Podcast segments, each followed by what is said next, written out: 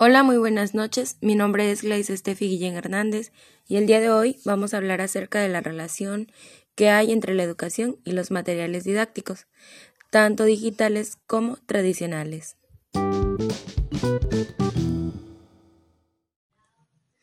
Ahora bien, comencemos.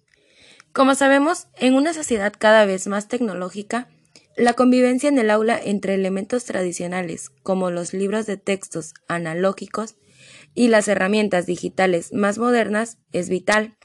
Esta combinación permite a los estudiantes desarrollar las diferentes competencias y así poder prepararse de forma adecuada para el mundo actual. Ahora bien, comencemos. Como sabemos, en una sociedad cada vez más tecnológica, la convivencia en el aula entre elementos tradicionales como los libros de textos analógicos y las herramientas digitales más modernas es vital. Esta combinación permite a los estudiantes desarrollar las diferentes competencias y así poder prepararse de forma adecuada para el mundo actual. La enorme diversidad y adaptabilidad de las TIC nos permite utilizarlas en cada una de las diferentes asignaturas, incluso en las que quizás menos nos imaginamos en un primer momento. Después de haber ya mencionado un poquito acerca del tema del cual vamos a hablar hoy, pues ahora llegó el momento de hablarle de algunos ejemplos acerca de los recursos digitales y tradicionales.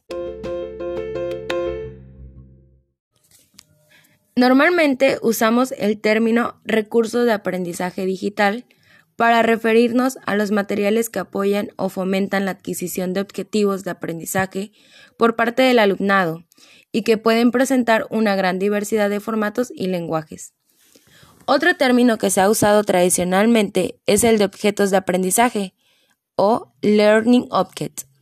Al fin y al cabo, se requiere que los recursos digitales sean autónomos, reutilizables y que puedan ser integrados en distintas formas y secuencias de aprendizajes adaptadas a las necesidades e intereses de los alumnos.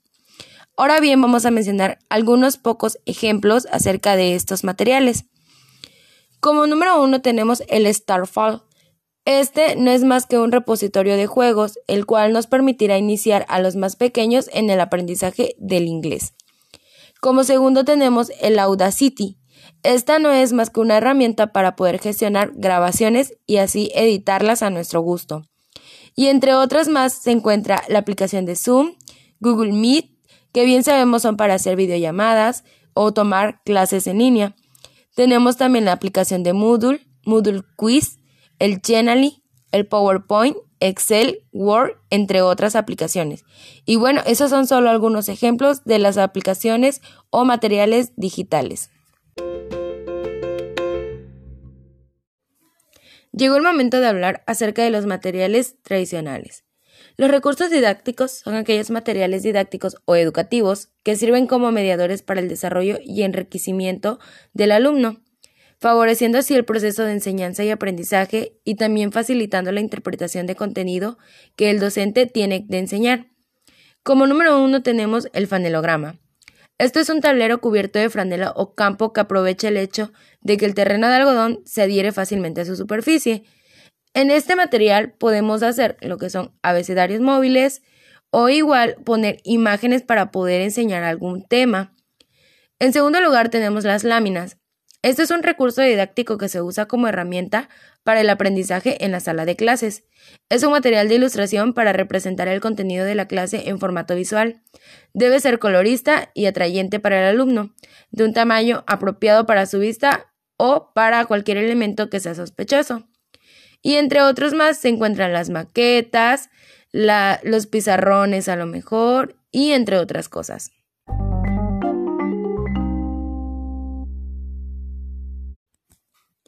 Y bueno, hemos llegado a una de las partes finales de este podcast. Vamos a hablar ahora acerca de los objetivos de los materiales tanto digitales como tradicionales. Uno de los primeros objetivos es el de lograr un aprendizaje significativo en el alumno. Como número dos, tenemos contribuir a la creación de nuevas metodologías, materiales y técnicas, esto para que sea más sencillo a los alumnos lo que es la adquisición de conocimientos y habilidades que les sean útiles y aplicables en su vida personal, académica y profesional. Como último punto tenemos el de fungir como facilitadores y potencializadores de la enseñanza que se quiere significar. Y bueno, esos son solo algunos de los tantos objetivos que tienen este tipo de materiales que como mencioné al principio, pues no buscan más que la facilitación de actividades o de materias, incluso temas para los alumnos, ya que entre más atractivo o más dinámico sea, pues más atención prestan ellos. Y bueno, hemos llegado a la parte final de este podcast. Y como último, voy a hablar acerca de mi experiencia con este tipo de materiales en la educación. Mm, como opinión personal, puedo decir que trabajar con este tipo de materiales didácticos es de gran ayuda para así poder explicar de alguna mejor manera las actividades.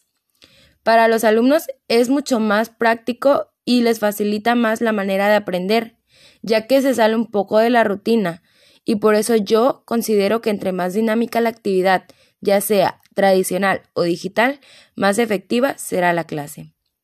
Y bueno, esto ha sido todo por ahora. Espero que esta información les haya resultado muy útil. Muchas gracias por su atención. Hasta la próxima.